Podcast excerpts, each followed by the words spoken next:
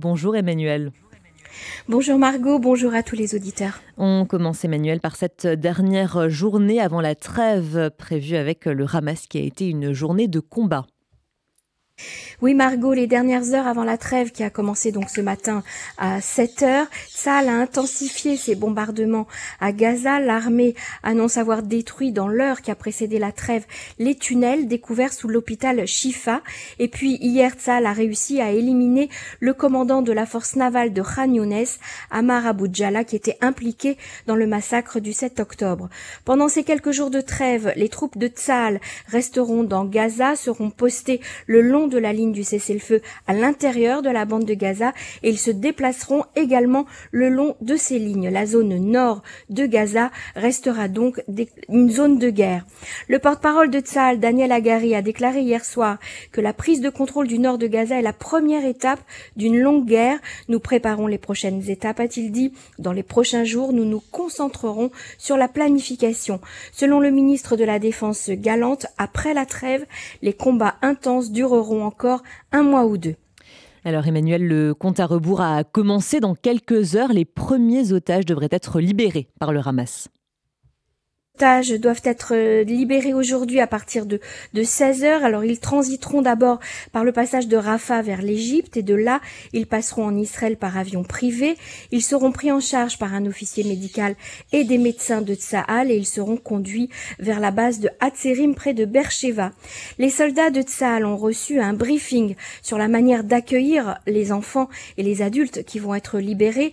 On leur a notamment expliqué quels mots utiliser. Ils devront tous les accueillir en disant une phrase spécifique en hébreu. Je suis un soldat de l'armée de défense d'Israël. Je vais t'accompagner pour te ramener à la maison.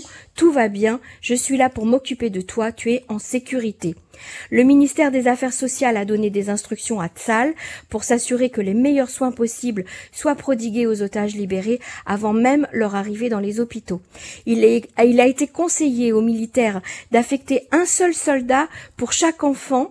Les soldats devront s'identifier, parler de manière rassurante, tout en veillant à ne pas lui prendre ni la main ni le porter dans les bras s'il s'agit d'un enfant.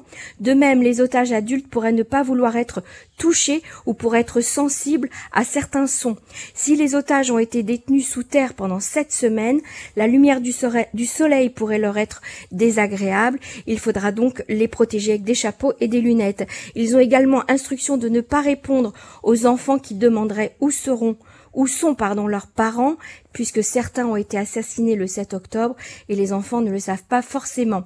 Arrivés dans l'hôpital prévu qui ont décerné une aile spéciale pour l'accueil des otages, ils seront traités uniquement par du personnel médical féminin. les médecins procéderont à des examens physiques complets des femmes et des enfants avec toutes sortes de tests sanguins et imagerie nécessaires. Le ministère de la Santé a demandé aux médecins de rechercher tout signe de torture, de viol ou d'autres crimes de guerre.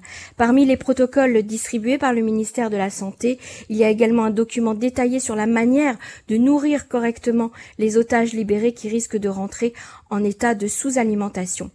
Les otages ignoreront sans doute que les terroristes ont détruit plus de 20 communautés, ont assassiné 1200 personnes et kidnappé 240 Israéliens.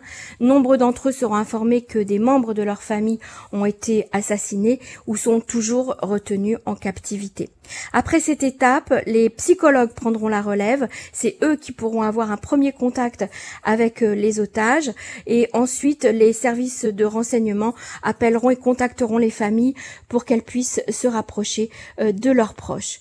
Hier soir, euh, en dernière minute, nous avons appris que 23 otages d'origine thaïlandaise seront également libérés, mais prochainement, on ne connaît pas encore la date, ils seront libérés sans condition. Je rappelle que les travailleurs agricoles des kibbutz du Sud, euh, les Thaïlandais, ont également été soit assassinés, soit enlevés par les terroristes du Hamas.